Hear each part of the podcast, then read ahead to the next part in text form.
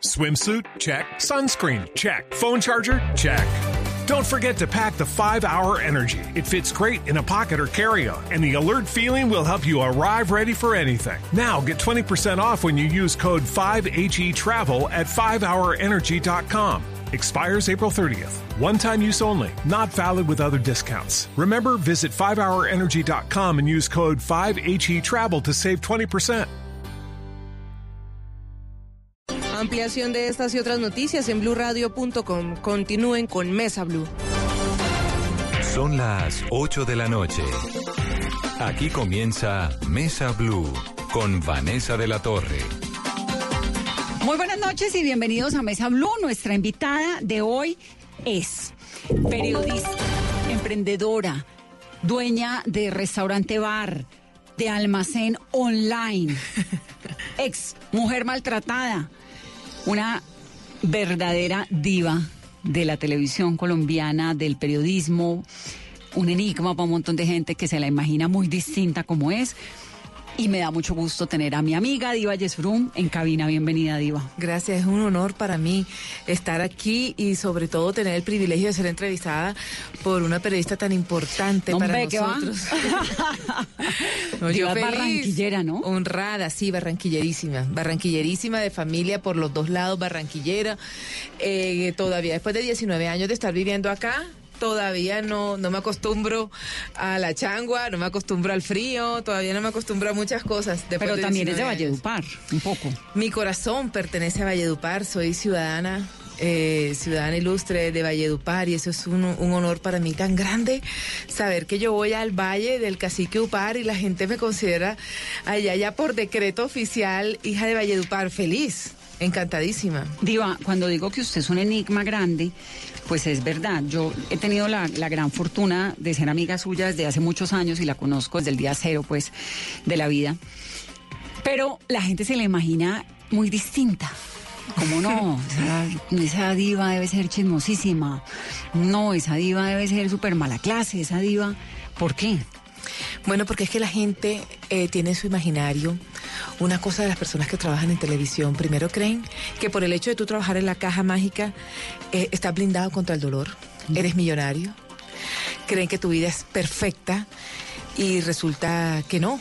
Y la gente eh, se hace juicios de acuerdo a lo que ve o de acuerdo a, a, lo que piensa y siente y lo da por cierto. Yo soy una persona muy, muy distinta a lo que todo el mundo cree. Es que usted despierta unos amores muy profundos, pero también unas molestias muy profundas, porque sí.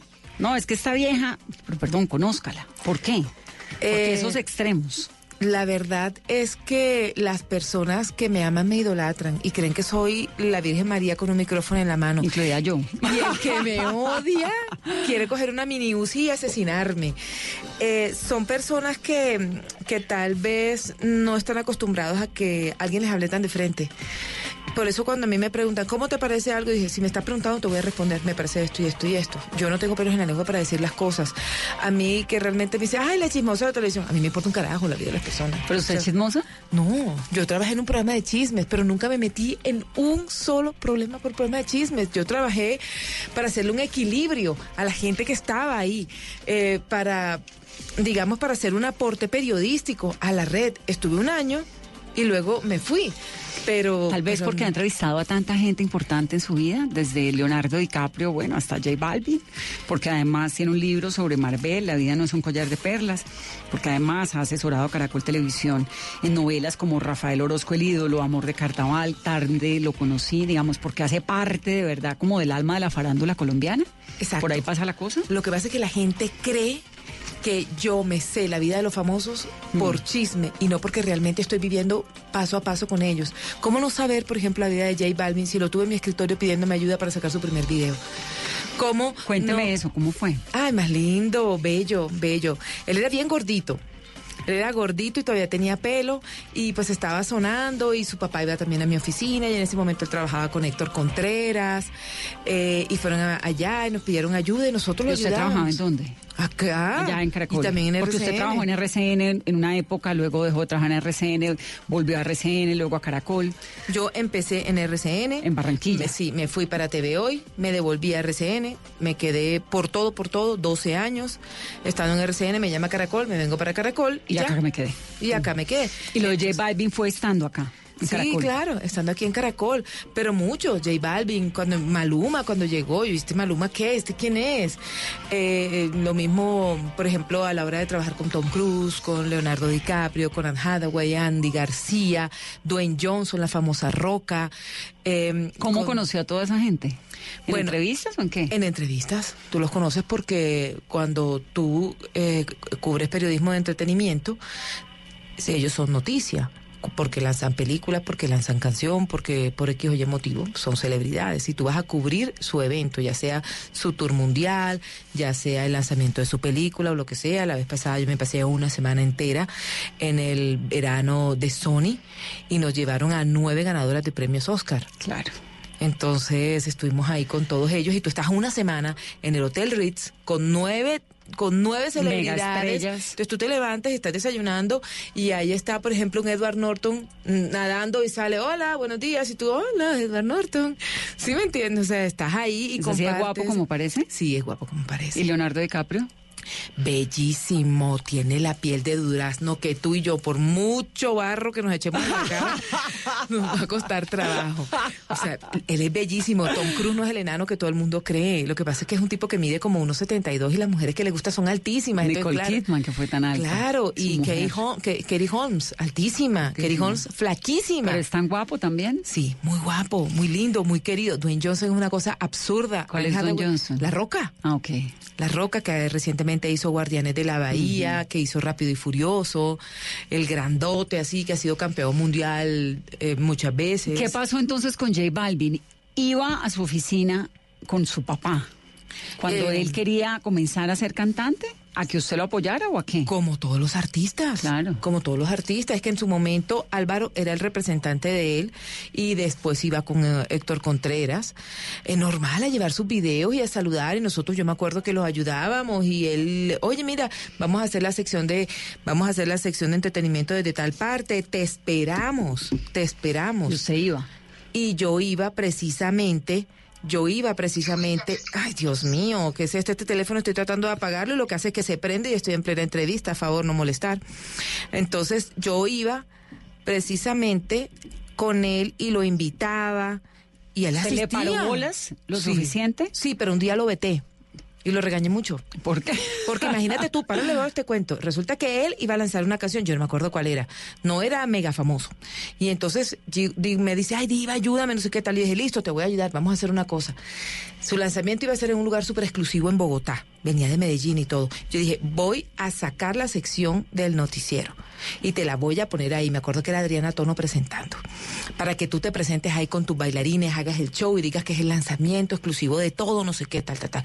Listo, perfecto, lo cuadramos, pedimos microondas, eh, satélite, fuimos con satélite, dos cámaras, Adriana Tono ahí vestida súper de gala, vestido de cola y todo, y nunca llegó. No. Nunca llegó porque lo cogió un trancón. No puede ser. Yo me puse muy brava con él, porque Pues entonces claro. la tono como una loca ahí hablando en un lugar que la gente no entendía. Claro, y ya viene J Balvin y nunca llega. Y son claro. tres minutos de un noticiero. Y Darío Fernando Patiño más Era el contento. director. No, y uno dándose la pelea además Y por yo, eso. Darío, lo que pasa es que J Balvin es que va a sacar el que va, es que, es que, es que, o sea, más o menos. Y hoy en día mantiene esa amistad. Ay, más lindo, claro. Yo, por ejemplo, yo lo felicito. Oye, te felicito, que chévere tal cosa. Y la vez pasada estaba en el concierto en Barranquilla este año. Y, me, y también en Valledupar. Y le dije, me encantó. Oye, ¿qué, qué fue lo que más te gustó? ¿Cómo es que le dice? ¿Cómo? José? Josecito, sí. Josecito, Sí, José. porque alguna vez eh, tuve la fortuna de trabajar con Diva en Mañanas Blue, teníamos programa juntas. Y, ¿qué hubo, José? Y yo, ¿vista? ¿Por qué le dice José a J Balvin?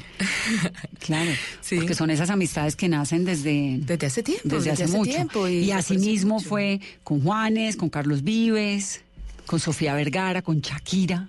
Eh, ha sido maravilloso, ha sido maravilloso poder tener contacto con tantas estrellas, ver nacer a tantos grandes personajes del mundo del entretenimiento y ser testigo de sus triunfos, de sus fracasos, de sus luchas. Por ejemplo, eh, de ver cuando, saber cuando Silvestre Dangón cambiaba empanadas por canciones y hoy en día es una mega estrella mm. que toca tocarle el camerino para ver si lo atiende a uno. no, mentira. La vez pasada me invitó a, Miami a estar en su concierto en el American Airlines Arena y me sentí tan contenta porque no es un colombiano que le canta a los colombianos, es un colombiano que le canta a Latinoamérica. Entonces él decía, ¿dónde está la gente de Ecuador? Y yo, a mí no me cabían los ojos ese concierto. Y la gente de Ecuador, ¡guau! Y Guatemala, ¡guau! O sea, era Latinoamérica. Y yo decía, listo, nuestros artistas salen al exterior a cantarle, pero a los colombianos. Este le canta a, la, son estrellas de un nivel, y lo mismo J Balvin. J Balvin a uno se le olvida, pero fue el primero que le dijo a Donald Trump, usted puede ser muy Donald Trump, pero yo no le canto en su concierto en Ecuador. Claro, y también sabe Cuando nadie criticaba tanto a Donald Trump, que en esa época pues no era ni siquiera candidato a la presidencia de Estados Unidos, o medio sonaba, pero era imposible. No, imagínate tú que, que la vez pasada yo estaba en Cesarea y acababa de pasar y vi un letrero y dije, ay, acaba de pasar Maluma y en concierto de Maluma, qué chévere. Hice el comentario con los amigos con los que yo estaba y me dice la señora, ay, tú eres el país de Maluma, qué chévere. Y yo dije, sí, él es muy querido. La señora nunca entendió que yo le estaba hablando de que yo conocía a Maluma, sino que ella entendió que era como una fanática más de Maluma y yo, ok, chao. ¿Y qué opina Diva del avión de Maluma? De ese comentario que hizo en esos días, que lloró cuando vio su primer avión y no sé qué. Claro, esa es una emoción muy grande porque Maluma era un muchacho que llegó acá y con, como se dice, prácticamente con una mano adelante y una atrás, apoyada por su tía Judy y su papá fue el que le abrió las puertas de la casa. Su papá eh, pues estaban separados y entonces el papá aquí eh, en Bogotá y entonces Maluma tocaba las puertas y le decían que no y este muchachito que cree que por bonito va a venir acá y le ha demostrado que sí, que, que tiene un atractivo, pero también tiene un talento muy grande y un carisma maravilloso. Claro, y, y, no, no solamente con Madonna, todos los a mí me dijo Don Omar, Don Omar, me dijo, oye Diva, yo quiero cantar con Maluma. ¿Qué hago? O sea, Don Omar, el rey del reggaetón. Imagínate, cantando con Shakira, que es nuestra diosa del pop, que la perdimos porque Shakira no es de Barranquilla, Shakira es universal. O sea, las grandes. ¿Pero la perdimos o la ganó el mundo? La ganó el mundo, la ganó el mundo. Cantando con estrellas universales. O sea, eso es algo muy, muy grande. me, me sentí muy emocionada, como te digo, también cuando Silvestre compró su avión y verle la firma Silvestre Dangón en el avión. Yo decía, wow, Dios mío, ¿por qué no me diste voz? Me diste con micrófono en la mano entrevistar. Diva, siempre se habla de, todos los campos del, del, periodismo, pero qué tan difícil es cubrir entretenimiento y estar siempre al lado de las celebridades y de la fama. Dificilísimo, porque el alcalde, el gobernador, el comandante de la policía se mueren por salir al aire, se, por, se mueren porque le abren los micrófonos para escucharse en radio o en televisión. Pregúntale a Shakira si le importa que uno le entreviste. o sea, no le interesa. Mm. Uno ha estado, la gente cree que, ay, te la pasas recorriendo el mundo. Mira, a mí no se me olvida. Eh, a mí me... Sí, pero ahorita. Pero es que también se les olvida que cuando estaban más jovencitos. Ellos eran los que nos rogaban a nosotros. Exactamente. Claro. Que eso es, digamos, lo que uno dice, bueno, perdón, que, funciona igual, tal vez en la política, en, en todo lado funciona igual. Mm, distinto al entretenimiento porque los políticos sí o sí necesitan cada vez en cuando a los micrófonos y la prensa a ellos, pues es una relación innegablemente muy unida. Pero a los artistas casi que se les suele olvidar que en algún momento te llevaron el DVD en la mano y te dijeron, mira, y uno hizo el favor de entrevistarlos, ¿no? Cuando ellos no los conoce la persona, tú eres su ídolo. Cuando no los conoce nadie. Cuando ya son conocidos y más o menos están a nivel, tú eres su amigo. Cuando ellos son una celebridad, tú eres un fastidio. Así de sencillo. ¿Así de crueles? Así de crueles y así de crueles este medio. Claro. ¿Usted cómo ha hecho para sobrevivir tanto tiempo, para reinventarse siempre? Porque uno siempre está hablando de Valle Surum, va a lanzar un libro ahorita, ¿no? Sí. listo el libro. 21 siempre tiene una idea, siempre tiene un proyecto, no se cansa. Vale, lo que pasa es que toca retroalimentarse y toca buscar la plata, porque ¿qué más hace uno? Este, toca ser trabajadora y aprender de los golpes y aprovechar y aprender a mirar la vida a tu favor, por muy malo que sean las cosas. Entonces, cuando algo malo te pasa, hombre, tú aprovecha eso malo para que te dé un aprendizaje y para que te ayude a crecer, porque tú tienes derecho a equivocarte, pero no a repetir error. Hmm. Entonces, Viva, usted es una gran estrella y es sin duda la periodista de entretenimiento más importante que hay en Colombia, de lejos. En un mundo en el que la estética es fundamental. Usted, con, pues sus competencias son eh, Andrea Serna, ¿no? Sí. Laura Cuña, pues que no quisiera yo jamás en la vida tener que compartir en nada con Andrea Serna. ¿Cómo hizo? Porque usted es una mujer brillante, interesantísima, chéverísima, pero en un momento en el que estaba de tú a tú tenía 20 kilos de más encima.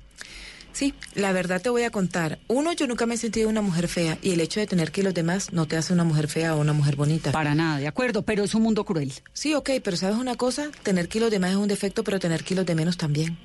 Y no hay mejor aderezo que la carne sobre el hueso. Entonces, cuando tú vas por la calle, el hombre mira más a la carnudita que a la flaquita. Lástima, pero es verdad. Entonces, entonces eh, sabes, yo nunca me dejé intimidar y a mí me... Nunca se sintió acomplejada, nunca, se sintió... Y me fascinaba y me fascina que hacer directos con ellas. Me encanta y ellas les da pánico a muchas. Pues obvio, porque es que además usted se come esa cámara. Ay, se oye mucho Yo compartí el noticiero cuántas veces por la mañana, ¿se No, acuerda? ¿sabe ¿Cuántos qué? años? No, además de eso, incluso ayer todavía me estaban diciendo, ese trío tuyo y Vanessa y Juan Diego ha sido insuperable. Sí, nos Este, divertíamos un montón, pero es que yo no quería ser... Eh, Una top model. Una top model. Sí, no, Entonces me imagino que para, pues de lado y lado, ¿no? Para la Claro. que lo es y para la otra también tiene que ser una cosa como de esta señora, ¿de dónde salió? ¿Por qué de pronto acá maneja el rating? Es una gran estrella si no tiene el estereotipo del mundo del entretenimiento. Claro, yo las respetaba a ellas por ser muy hermosas, por el ADN que Dios les dio y por los favores que hicieron muchos cirujanos. Yo se las respeto y ellas me respetaban a mí por el bagaje, por la cultura, por el estudio, por la preparación, por lo que me he jodido en la vida para estar donde estoy. Mm, por eso. trabajadora. Sí, porque es que yo no estoy por bonita. Pero un día dijo, ¿quiero ser flaca? ¿O cómo hizo para adelgazarse tanto? Bueno, muchas cosas pasaron a lo largo de mi vida. Y como tú misma lo dijiste, todos los años yo me he ido reinventando, reinventando, reinventando. Y además yo no tuve sobrepeso toda mi vida. Yo era flaca. De repente como me engordé nueve ¿no? años. Me engordé nueve años. En esos años yo gané reconocimiento. Por eso que todo el mundo cree que, ay, ella gorda toda la vida. No. Nueve años de mi vida con sobrepeso. Es más, yo tenía un amigo que me decía que yo parecía un silbido de culebra, porque era supremamente flaca. Y eh, de repente un día dije, bueno, ya yo me he reinventado tantas cosas, voy a cambiar yo. Voy a cambiar yo. Y decidí hacerlo. Y, ¿sabes? Eh, me molesta un poco cuando la gente me dice, y yo sé que la gente no lo dice por mal, lo dice por cariño. Ay, ¿tú cómo te has adelgazado? ¿Cómo te admiro? No, tú no me tienes que admirar a mí por adelgazar. Admírame porque yo soy una mujer, como lo cuento en el libro, que mi padre me abandonó y sin embargo salí adelante. Perdió dos hijos. He perdido dos hijos. Un marido que la golpeó. Tuve un novio con el que iba a llegar al altar y me reventó la cara y al otro día tenía que, tenía que decir al lado de Vanessa de la Torre y Juan Diego Elvira, buenos días, buenos días, buenos días Colombia, qué alegría levantarme si con nada nos ustedes. hubiera pasado. Como si nada, me dieron 15 días de incapacidad y me tocó decirle al mundo entero que fue que yo me estrellé en el carro. Mm. Eh, cuando me tocó salir a perseguir a Carlos Castaño, entonces era adelante Carlos Castaño, atrás las FARC y atrás yo, en la zona del Diamante, un 31 de diciembre, 10 de la noche eh, cuando me tocó irme del país por amenazas y porque llegaban ataúdes a mi casa con amenazas de muerte y me sobrepuse a eso y aquí estoy. Cuando luego me casé y me separé porque mi esposo se aprovechaba de mis finanzas, eh, porque he tenido muchos inconvenientes a lo largo de mi vida y porque nada me ha derrotado y porque soy una mujer como cualquiera que ustedes ven en la calle, pero que ha trabajado por los sueños, que me falta mucho por hacer, claro, que podría ser mucho más bonita, claro, que puedo estar mucho No, más no puede ser preparada, más bonita. es obvio. No, no le cabe más. tan bella, que puedo ser mucho mejor en muchos aspectos, obvio, obvio, obvio que sí. Pero que también me he superado mucho, porque yo era para que me hubiera quedado en Telecaribe sin que tener, sin que trabajar en Telecaribe fuera algo malo, pero que yo me hubiera podido quedar en Telecaribe, me hubiera quedar en Radio Tapita, me hubiera podido quedar en cualquier cosa y no, decidí apostarle eh, sin saber, sin saber hasta dónde podía llegar. Y, y te voy a confesar algo, eh, hay un, hay un logro que yo no he podido hacer, que es trabajar en Estados Unidos y he tenido cuatro oportunidades y las cuatro veces no se me han dado. Emilio Estefan me propuso empleo y bueno, Bueno, iba para Telemundo alguna vez, ¿no? me para- propusieron ser la productora ejecutiva de Al Rojo Vivo, Claro. eh, ser jefe de María Celeste Arrarás. Lo recuerdo me perfectamente. Propusieron, me propusieron reemplazar o sea, ser el reemplazo de Joan Rivers, porque en Univisión me llamaron y me dijeron, tú eres la presentadora revelación de Latinoamérica. Aunque las cosas no se dieron, el hecho de que te hayan llamado por teléfono y te hayan dicho, tú eres la presentadora revelación de Latinoamérica, teniendo mujeres enfrente de ti que han pasado por reinados, por pasarelas y con kilos de menos. ¿Y eso es por me Diva? de la risa. ¿Por qué? Porque no, le di, no me dio miedo ser yo misma. Yo que tengo una escuela de, de presentación, es un, es, es un centro en el- de, de presentadores en que le enseñamos a la gente a De presentar. formación. De formación, sí.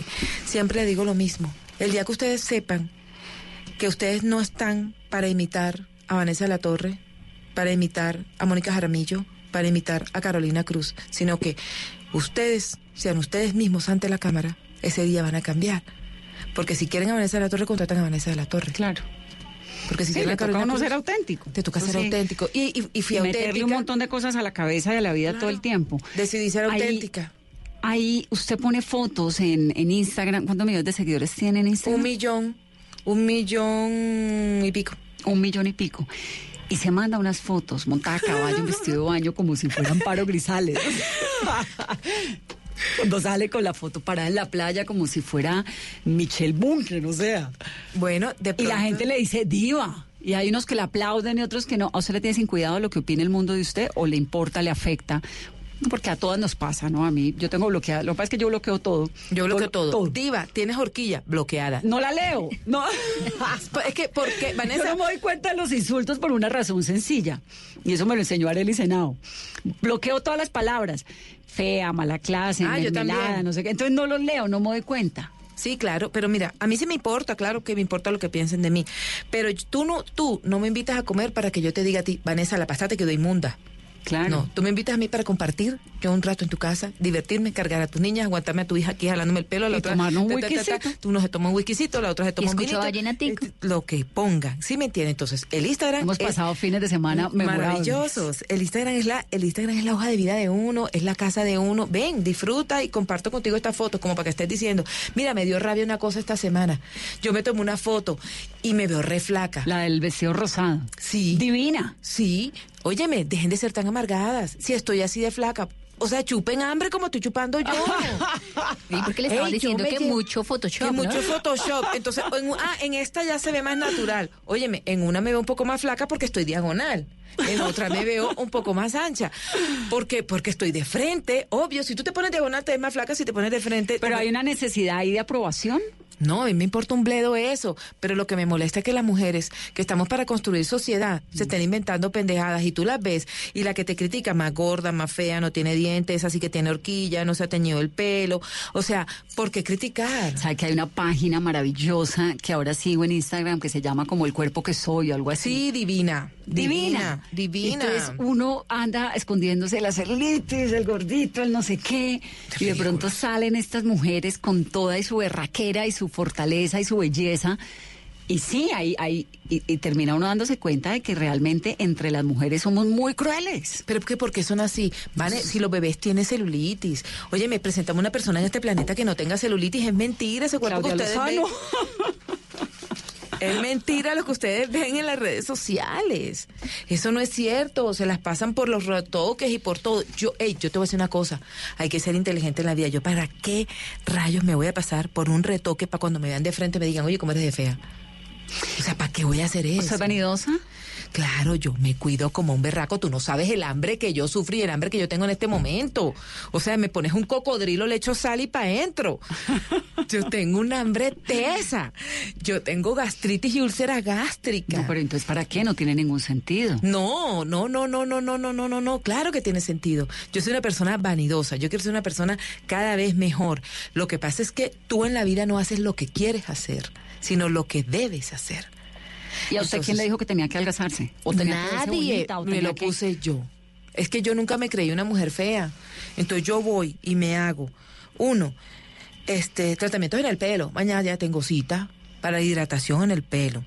Me voy a donde el doctor para que tener una, una, una figura. Y además también la gente sí le arde que uno tenga figura. Me inventan, me inventan más edad, Me inventan, no, novio. pues, ¿qué tal lo de me la inventan publicidad? Nueve Eso productos que que son decirlo, me parece mentira. importantísimo decirlo, porque adelgaza, sea bonita, hagas esto en la cara como diva y nada de eso es verdad. son unos delincuentes, son unos estafadores que se aprovechan de la gente, la gente me reclama.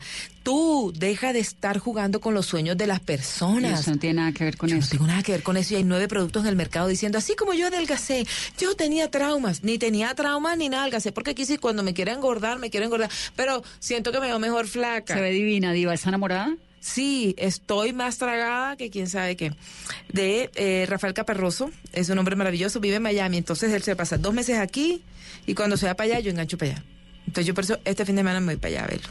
A cuidar el ganado, como dicen por ahí. ¿Qué fue lo que pasó con su papá, Diva?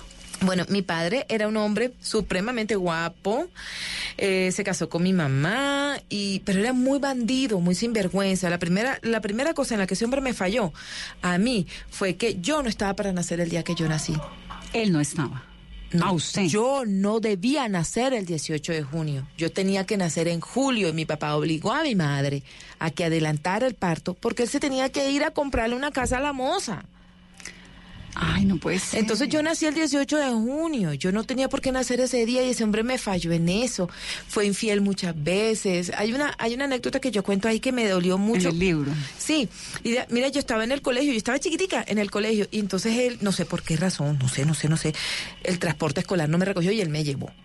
Pero él vivía con su mamá. sí, claro, hasta ahí todavía no se habían separado. Yo tengo tres hermanos. Sí. Entonces, ellos no se habían separado todavía.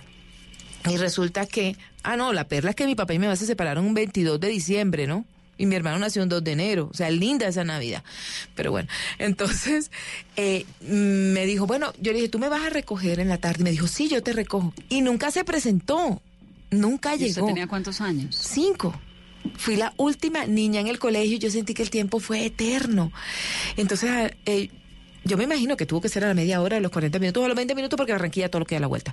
Entonces mi mamá llegó por mí y me recogió y ese día yo me di cuenta que mi mamá sería la única persona en el mundo que nunca me ha fallado y a hoy todavía mi mamá nunca me ha fallado. No, se pegó unos viajes divinos con ella, Entonces, se va, sí. estuvo en Israel hace poco, en México, ¿no? Esa mujer le he cumplido todos los sueños de sus 78 años. La descarada esa llega de Israel y me dice, oye, nena, ¿será que me puedes cambiar el tiquete porque me quiero ir a las fiestas de San Pedro? Y yo, ven acá, o sea, calienta casa. 78. Has estado en Miami, en Orlando, en Israel, en Palestina, en, en Jordania, te quieres en seis meses y te quieres ir para las fiestas de San Pedro y tienes 78 años, calienta casa. ¿Y cómo se desliga emocionalmente de su papá? Él se desligó solo.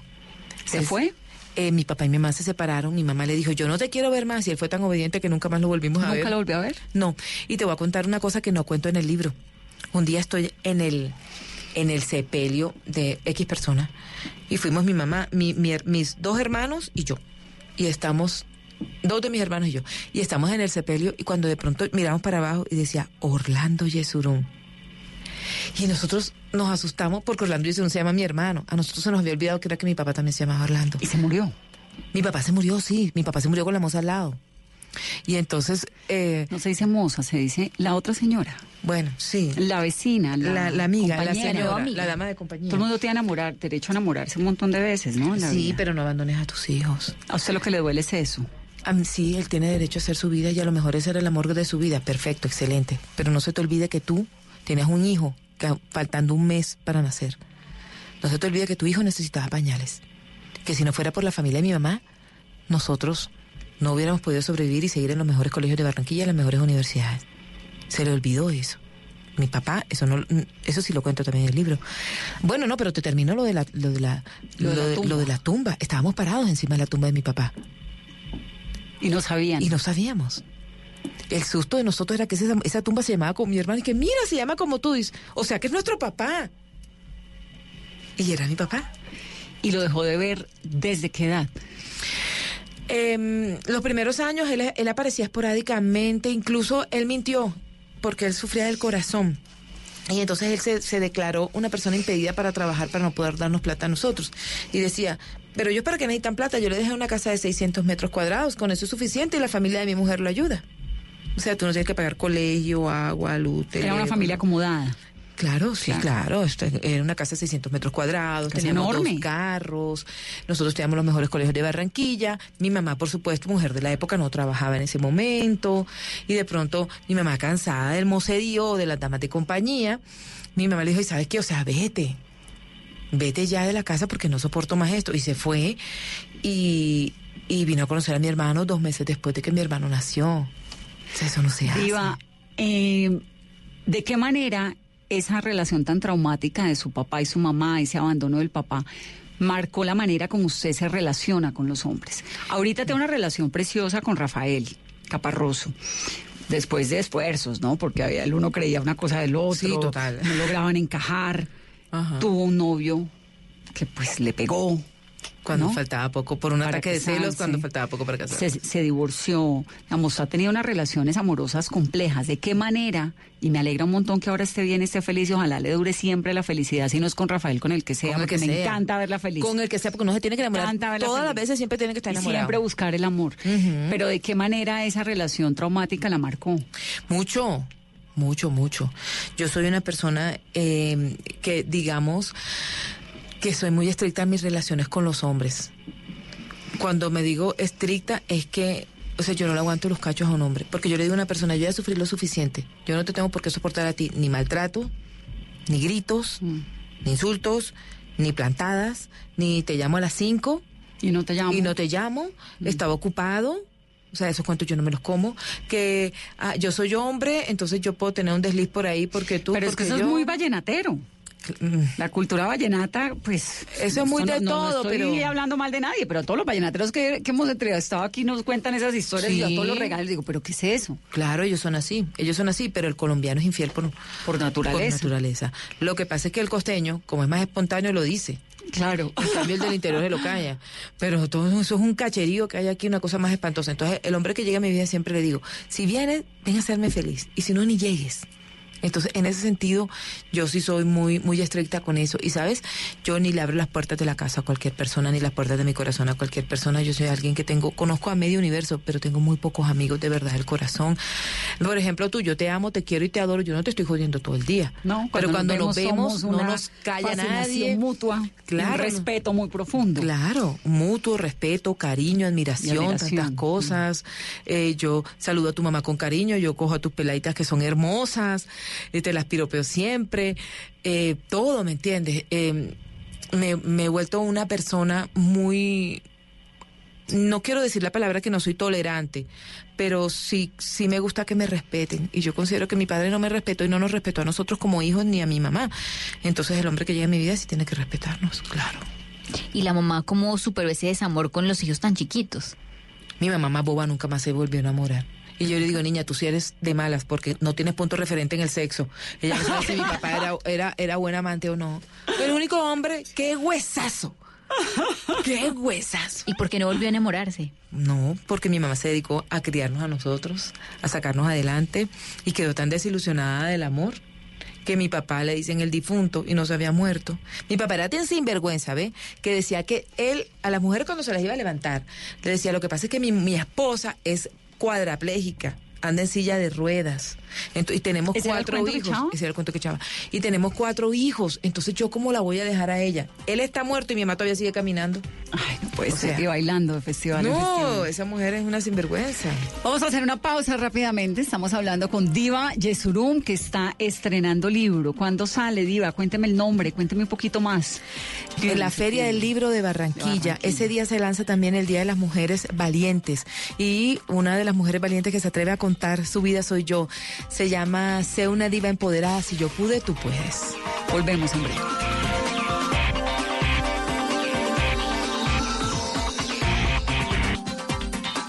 Todos tenemos un reto, algo que nos impulsa, eso que nos hace levantar de la cama todos los días, un sueño que nos lleva al límite y nada más importa.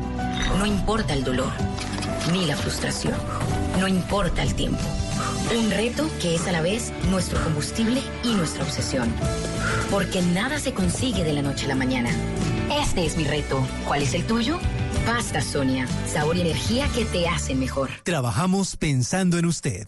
Si el tema es polémico, Carlos Negret es el defensor del pueblo. Nosotros sí hemos dicho de las alertas tempranas que no son para discutirlas, sino para acatarlas. si es de actualidad, José Miguel Vivanco. Pasos positivos que afectaron a 4.000 civiles. La fiscalía no se ha atrevido a buscar responsabilidades en los altos mandos. si hay que profundizar en el tema. Premio Compartir al Maestro. Cuando el proceso educativo tiene como fin lo que está en los libros, está muertecito. Si se ha hablado del tema durante el día, Martín von Hildebrand. Yo creo que si perdemos la Amazonas personas perdemos la lucha contra el cambio climático. Es momento de ponerlo sobre la mesa. Chucho Abad Colorado. Más que los actores armados, serían los líderes políticos los que tendrían que empezar a cambiar. Mesa Blue con Vanessa de la Torre. Ahora de lunes a viernes de 8 a 9 de la noche. Que no se acabe su día sin escuchar Mesa Blue. Todos los temas puestos sobre la mesa. Blue Radio crece. Blue Radio y bluradio.com. La nueva alternativa. Nada nos emociona más que ver a un colombiano triunfando y esa pasión no nos cabe en el pecho, cantando con el alma cada gol de nuestra selección y poniendo a soñar a las nuevas generaciones. 50 años transmitiendo emociones y lo mejor aún está por verse. Tú nos ves, Caracol TV. Este fin de semana, el amor. Señoras y señores, tiene la pelota Valentín y está en el área, tiró. Uy, lo votó Valentín. Parece que está enamorado. Ay, el amor. El amor. Ahí va tomando la pelota, juega el balón sobre la derecha, juega la bola, la toma, la acaricia, la abraza, la besa, la quiere para toda la vida. El amor. Va al centro, pelota que toma elevación, pero se levanta muy bien el arquero González y conquista la pelota en las alturas. La baja, la lleva sobre su pecho, le da calor, pero la amistad. Sí, Javier, aquí los jugadores ya están calentando y pues eh, los veo, la verdad, muy amistosos. Se están mirando. Les los ojos incluso. El amor y la amistad se toman el fútbol. Este sábado, desde las 4 y 30 de la tarde, Medellín Millonarios. Y el domingo, desde las 4 y 30, Cúcuta Cali. Amor y amistad en Blue Radio, la nueva alternativa. Todos los sábados al mediodía en Blue Radio lo ubicamos en la noticia. Gracias por acompañarnos en el radar. Estamos analizando el radar, lo que usted quiere saber de lo que está pasando. Descubra con Ricardo Ospina y un amplio equipo de periodistas el origen de las noticias. Los más importantes de la semana aquí en Blue Radio y BlueRadio.com. El radar, todos los sábados al mediodía en Blue Radio, la nueva alternativa. Sábado en, Blue Jeans, cómo sacarse a todos los ex, no solo los románticos, de la cabeza y del corazón. En el test le quedó grande su nuevo trabajo. En Sexo a la Carta, ¿cuáles son los matapasiones?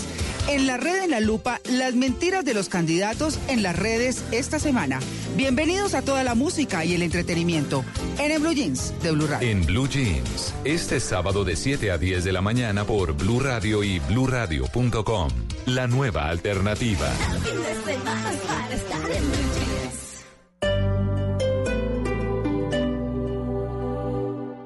El Teatro Mayor Julio Mario Santo Domingo presenta a Joyce Di Donato y al ensamble Il Pomodoro con el recital barroco En Guerra y Paz, con obras de Händel y Purcell, entre otros. Miércoles 16 de octubre, 8 pm.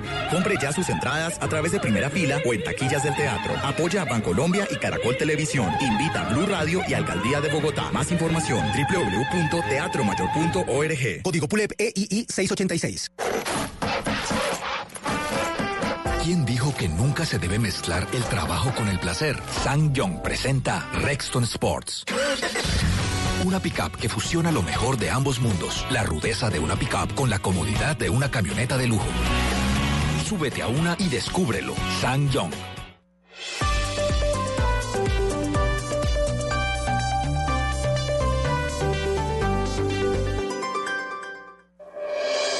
Se aproximan las elecciones regionales. El próximo domingo 27 de octubre, los colombianos elegiremos gobernadores, alcaldes, concejales y diputados. Y en Blue Radio y bluradio.com tendremos toda la información que usted necesita para tomar la mejor decisión electoral. Los candidatos, sus propuestas, las denuncias, las fake news, con información de Bogotá, Antioquia, los Santanderes, el Caribe, el Pacífico y de toda Colombia. Numeral Vote Bien con Blue. Blue Radio, la nueva alternativa. Estás escuchando Blue Radio, un país lleno de positivismo, un país que dice siempre se puede. Banco Popular. Para ti, que siempre has estado ahí, cuidando a tu familia y dándole tu amor incondicional, tenemos una tarjeta de crédito con todos los beneficios que mereces. Solicita tu tarjeta de crédito Diamante Banco Popular en nuestras oficinas y disfruta momentos especiales con beneficios diseñados exclusivamente para una generación que lo merece todo. Banco Popular. Siempre se puede. Somos Grupo Aval. Vigilado Superintendencia Financiera de Colombia. Este sábado en Travesía Blue, Habitación de Pánico en Bogotá, una nueva alternativa de turismo. Viajaremos hasta Ciudad Perdida. Les diremos cómo llegar, qué llevar y qué mensaje nos tienen los indígenas para los viajeros. En el viaje a su medida respondemos a la pregunta, ¿viajamos en la semana de receso o lo dejamos para después? Todo esto y mucho más este sábado a las 3 de la tarde en Travesía Blue. Travesía Blue por Blue Radio y bluradio.com. La nueva alternativa. Sé una diva empoderada. Si yo puedo, tú puedes. Así se llama el libro de Eva Yesurún en una foto divina, ella con su sonrisa. Diva, dígame una cosa. Todo este cuento que le echan a uno, que hay que aprender a reírse, que hay que aprender a posar, que usted tiene un ángulo mejor que el otro, que no sé qué, ¿todo eso es verdad? Hombre, tú sí tienes que aprender a posar, tú no te vas a sentar jorobada. Pégase al micrófono. Ay, sí, verdad. Después de esta viejera se me olvida no que tengo que hablarle al micrófono. No estamos en la sala como nos regañaban a nosotros al aire. Eh, claro que tienes que aprender a posar, obvio, obvio. O sea, uno tiene un lado por el que se ve mejor que el otro, un ángulo. No, no, no, yo no creo en eso, pero sí tienes que aprender a tener una postura, una tiene que aprender a tener una postura correcta para presentar. Pero usted cómo va, se lo digo porque a mí me pasa, yo presento y a mí se me olvida si me estoy, estoy despelucada, estoy bien peinada, si tengo, no, se me olvida. Vamos. ¿Cómo Mm. yo se- sé. Sí, cómo se concentra uno en que tiene que verse bonito, el pelo bien arreglado, meter la barriga, pararse y hablar al mismo tiempo, no bueno, se puede. lo primero que tú tienes que hacer es lo siguiente. Tú te arreglas lo mejor que puedes. Entonces tú, antes de salir al aire, tú te miras en el espejo y dices, bueno, esta es mi mejor versión, ya me olvido de quién Que eso soy también físicamente. para una fiesta, ¿no? Claro, claro, esta es mi mejor versión. Ya de aquí no me hago nada más porque mejor me pudro. Entonces, listo, te olvidas de quién eres tú físicamente. Y cuando estás en el set, te concentras, es como un chip. Mirada de águila, pecho de paloma y nalga de sinvergüenza. Y Mirada de águila, pecho, de paloma, y nalga de sinvergüenza. Y pa'lante. Qué bueno. ¿A usted quién le enseñó eso? Ah, pues la vida. Diva tiene el restaurante bar Casa Matilde. Más lindo, es un restaurante precioso, ese es mi santuario, es muy bonito. Soy accionista, soy la accionista más chiquitica de todas. Usted es una Eh, emprendedora. Ay, sí. Tiene también tienda de ropa. la Tengo tienda de una Diva. tienda, sí. ¿Que sale de dónde? Lo de la tienda de Diva y lo del restaurante. Cuénteme Bueno, esas el historias. restaurante, eh, yo soy eh, cercana al grupo de Bedesa, que es el grupo de rumba pues más importante que tiene Bogotá, que son los mismos dueños. ¿Puedes decir los nombres? Claro. Bueno, de les la Quinto, cuenta de listo, Quinto, Marqués, Bungalú, 440, Casa Matilde, Matildelina, o sea, tienen cualquier cantidad de bares. Rumbeaderos, Y rumbeaderos, los buenos de Bogotá. Entonces, ¿qué pasa? Ellos tienen socios estratégicos. Hay que sacarle a Carolina un carnet urgente de eso. De Matildelina y de Casa. Matilde. Ya es. Ay, mejor dicho, accionista. No, ya le veo la cara que es accionista. Total. Está que se ca- acaba la reserva Acaba de de licor. montar un- una tienda de helados en Pacho Cundinamarca. Pacho, Cundinamarca. Va por las acciones de Matilde Lina. Bueno, te felicito. Estuvimos el viernes eh, con Pipe Peláez. Ah, chévere, chévere, chévere, súper. Y entonces. Y entonces eh, resulta que ellos tienen socios estratégicos. Y como yo soy una persona cercana al vallenato y todo el rollo, entonces yo tengo unas acciones pequeñitas ahí. La tienda virtual, yo, soy, yo tengo una especialización en diseño e industria de la moda. La moda me fascina, la moda me apasiona, la moda me encanta. Y yo lo que hago en la tienda virtual es que le vendo a las grandes marcas. También es una forma mía de conocer el mercado. Para que el día que yo tenga plata y ya sepa cómo se maneja el maní, yo me lanzo con mi marca. Pero por ahora estoy vendiéndole la marca a todo aquel que, que yo tengo unos accesorios, que yo te lo. ¿Y que yo quién tengo le unos compra? lápices, no sé qué. ¿Quiénes son las clientas? ¿Le va bien? Me va bien, no me estoy volviendo millonaria, para que te voy a decir. O sea, yo para qué voy a decir mentiras. No soy rica, pero no soy pobre, soy deliciosa. Entonces, entonces, no me estoy volviendo millonaria, es una apuesta que estoy haciendo. El 4% de los colombianos compra por internet. Entonces, ¿eso qué significa? Que es muy bajo el mercado para el que uno le llega. Entonces, yo le estoy apostando porque de aquí a futuro la Pues gente, todo el mundo va a crecer y yo no voy a esperar a que esto crezca para yo lanzarme. Yo estoy haciéndolo desde ahora y sembrando desde ahora.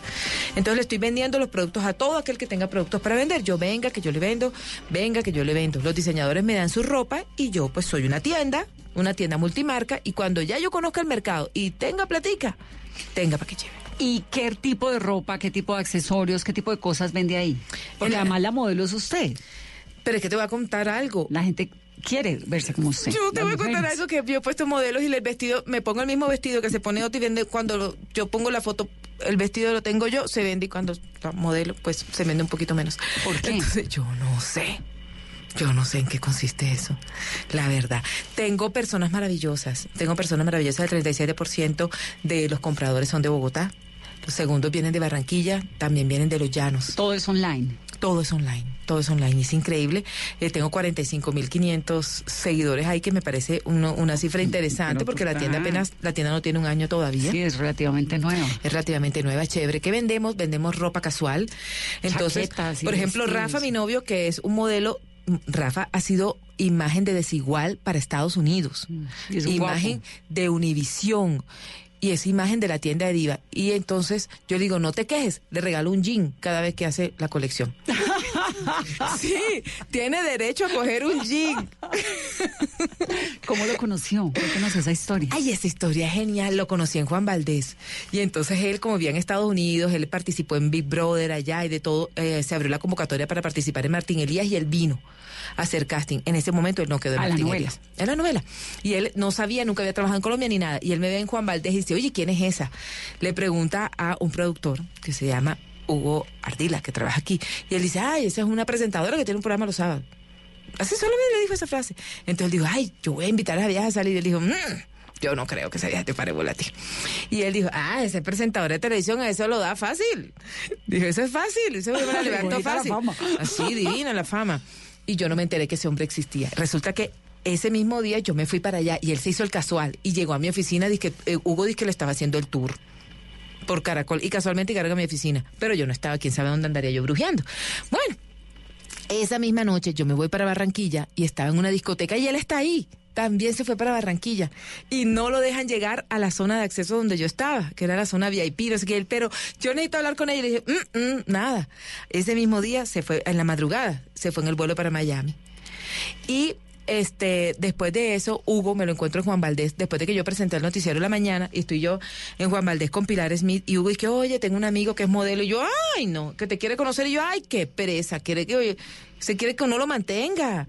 Y entonces, no, mi amigo no es así, mi amigo es actor y modelo. Y yo, ay, no, no me diga más. Vive en México. Y yo dije, ya me lo imagino. 12 actores durmiendo en colchonetas allá en México, metiendo hojas de vida y buscando empleo, todos ahí juntos. No, no. Y me muestra la foto y sale fo- Rafa en una foto, todo en cuero, así musculoso. Y yo dije, no, mi amor, ese no es mi prototipo. A mí me gusta el hombre normal y corriente. Diva, hazlo por gustan costeños. ¿Él es costeño? Sí, es barranquillero, que si no, no clasifica. Es que no le, es que no, No le gustan si no son No, costeños. no Y lo porque puedo, un día no me dijo eh, que no sé qué le vea a los cachacos. Sí, exacto, no sé. Entonces, es una vaina que no puedo. Y, y- ¿Qué tienen los costeños que no tengan los cachacos? Mira, ¿sabes qué lo que pasa? Que es que son como más fronteros. Este domingo estaba con una amiga y un amigo y sale un cachaco ahí. Y entonces llega el pelado y le dice a, la- a mi amiga, ay, oye, bájate, bájate la falda que se te ven las vergüenzas. Y yo me lo quedé mirando y, o sea, un barraquero, ey, se te están viendo las nalgas, bájate la falda. Sí, pero Sí también le es que tiene. con este tonito y uno que dejaba al lado del es Magdalena. otro rollo, es Sí, otro eso es otra cosa. rollo. El hombre disimulado, y- no. lo ¿y qué pasó? No, entonces el hombre, le- por Hugo le di yo el teléfono. Por Hugo le di yo el teléfono y él me empezó a llamar y duró un año y ocho meses llamándome. Y yo un año y ocho meses rechazándolo. Entonces, finalmente un día lo conocí. ¿Y cómo logró aceptarlo?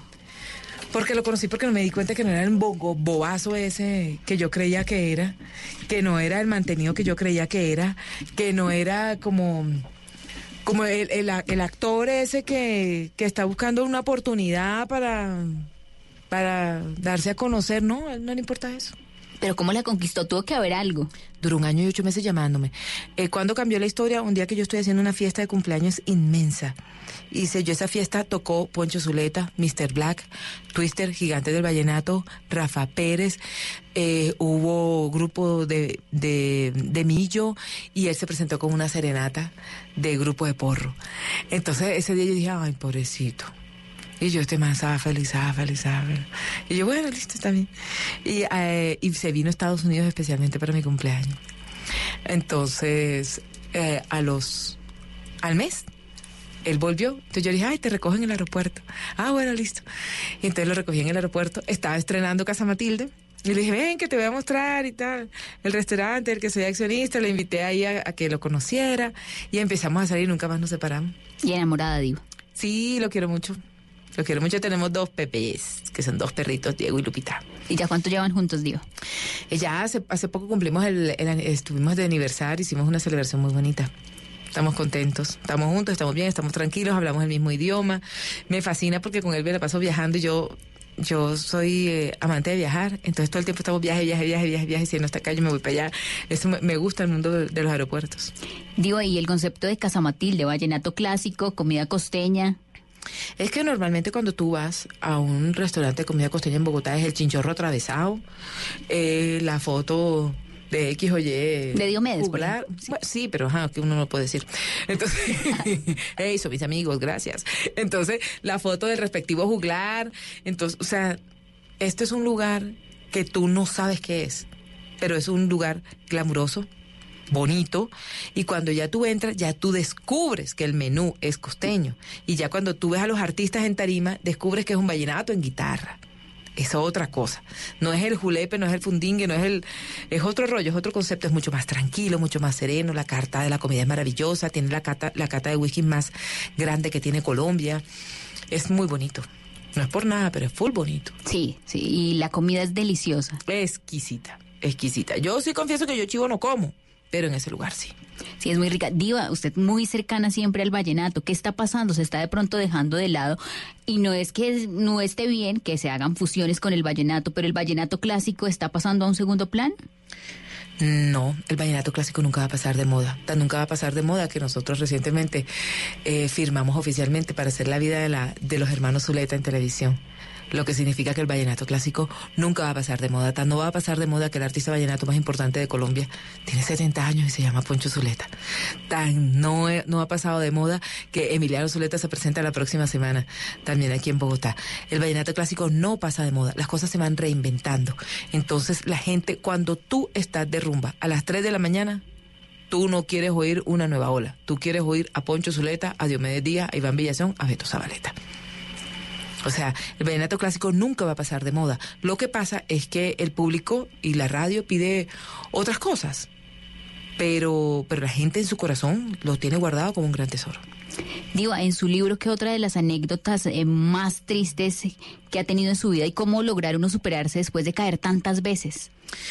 Bueno, mira, eh, hay muchas anécdotas tristes, pero también hay muchas anécdotas que, te ayudan a crecer como persona. Yo, por ejemplo, fui víctima de acoso, digamos, sexual por parte de un director que yo tenía cuando yo trabajaba en Barranquilla.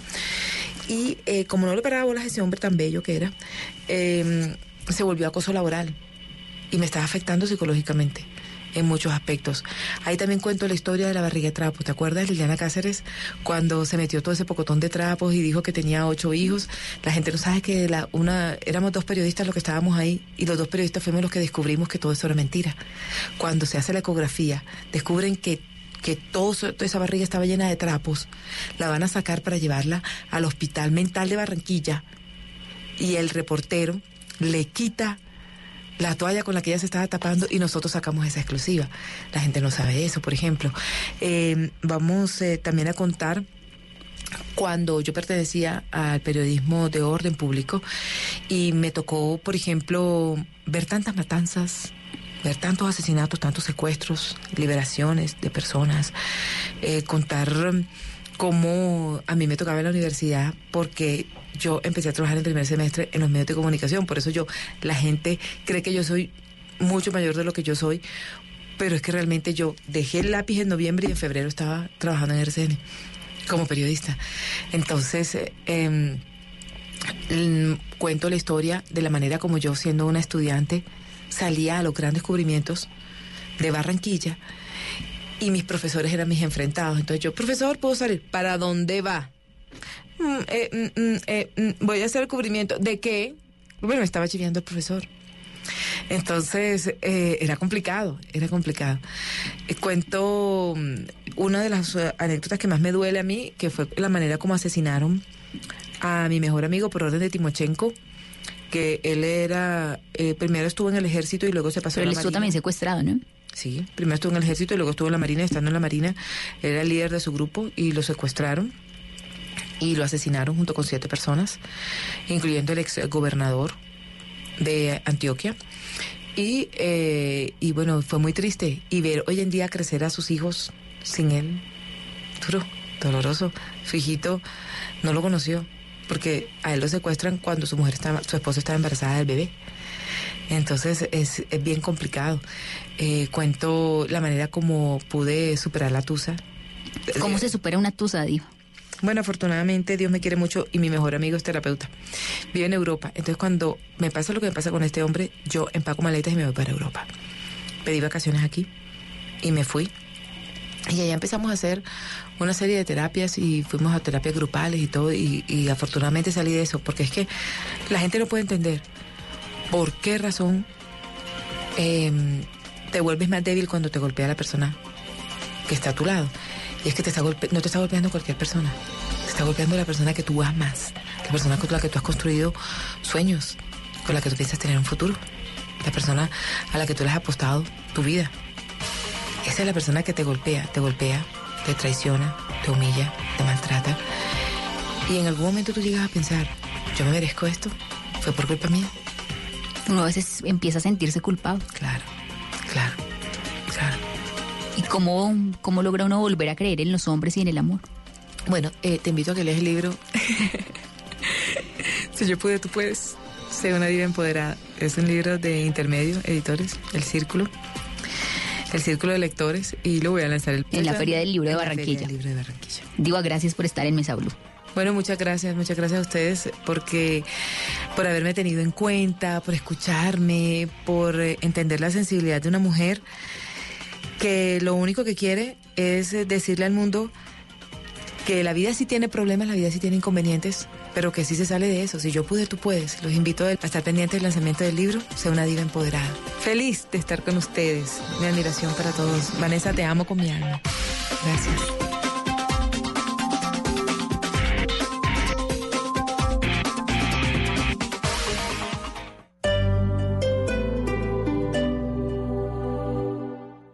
Teatro Mayor Julio Mario Santo Domingo presenta a Joyce Di Donato y al ensamble Il Pomodoro con el recital barroco en Guerra y Paz, con obras de Händel y Purcell, entre otros. Miércoles 16 de octubre, 8 pm.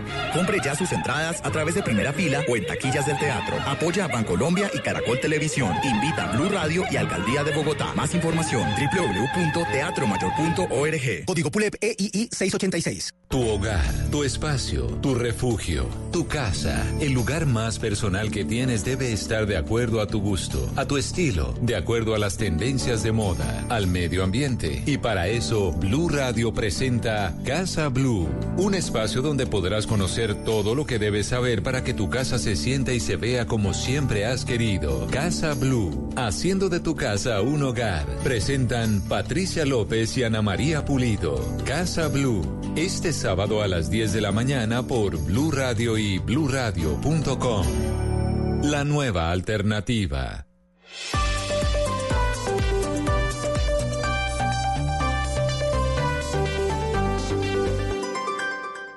Amigos, familia, algo para compartir. Déjame robarte un beso. Lo único que falta es la música. Los viernes y sábados en la noche, Blue Radio pone el ritmo para disfrutar del fin de semana con la mejor música. Blue Música, fin de semana. Solo quiero que me beses y me digas que también tú sientes. Viernes y sábado por Blue Radio y bluradio.com. La nueva alternativa. Se aproximan las elecciones regionales. El próximo domingo 27 de octubre, los colombianos elegiremos gobernadores, alcaldes, concejales y diputados. Y en Blue Radio y bluradio.com tendremos toda la información que usted necesita para tomar la mejor decisión electoral. Los candidatos, sus propuestas, las denuncias, las fake news, con información de Bogotá, Antioquia, los Santanderes, el Caribe, el Pacífico y de toda Colombia. Numeral Vote Bien con Blue. Blue Radio, la nueva alternativa. Un perro, Un gato, una mascota, un miembro de la familia y como tal buscamos su bienestar. Mascotas Blue, un espacio para compartir conocimientos y experiencias con nuestra familia de cuatro patas. Mascotas Blue, todo lo que debes saber sobre perros y gatos. Este sábado después de las 2 de la tarde con Juanita Kremer y Guillermo Rico. Mascotas Blue por Blue Radio y bluradio.com. La nueva alternativa. Este sábado en Travesía Blue, habitación de pánico en Bogotá, una nueva alternativa de turismo. Viajaremos hasta Ciudad Perdida. Les diremos cómo llegar, qué llevar y qué mensaje nos tienen los indígenas para los viajeros. En el viaje a su medida respondemos a la pregunta, ¿viajamos en la semana de receso o lo dejamos para después? Todo esto y mucho más este sábado a las 3 de la tarde en Travesía Blue. Travesía Blue por Blue Radio y bluradio.com. La nueva alternativa. Esta es Blue Radio. En Bogotá, 89.9 FM. En Medellín, 97.9 FM. En Cali, 91.5 FM. En Barranquilla, 100.1 FM. En Cartagena, 1090 AM. En Bucaramanga, 960 AM. En Tunja, 103.1 FM. En Caldas, 107.1 FM. En Villavicencio, 96.3 En Armenia y el norte del Valle, 94.1 FM. En Neiva, 103.1 FM. Y en Córdoba, 96.0 FM. También en bluradio.com. En Facebook, Blue Radio Colombia. A través de Twitter en arroba.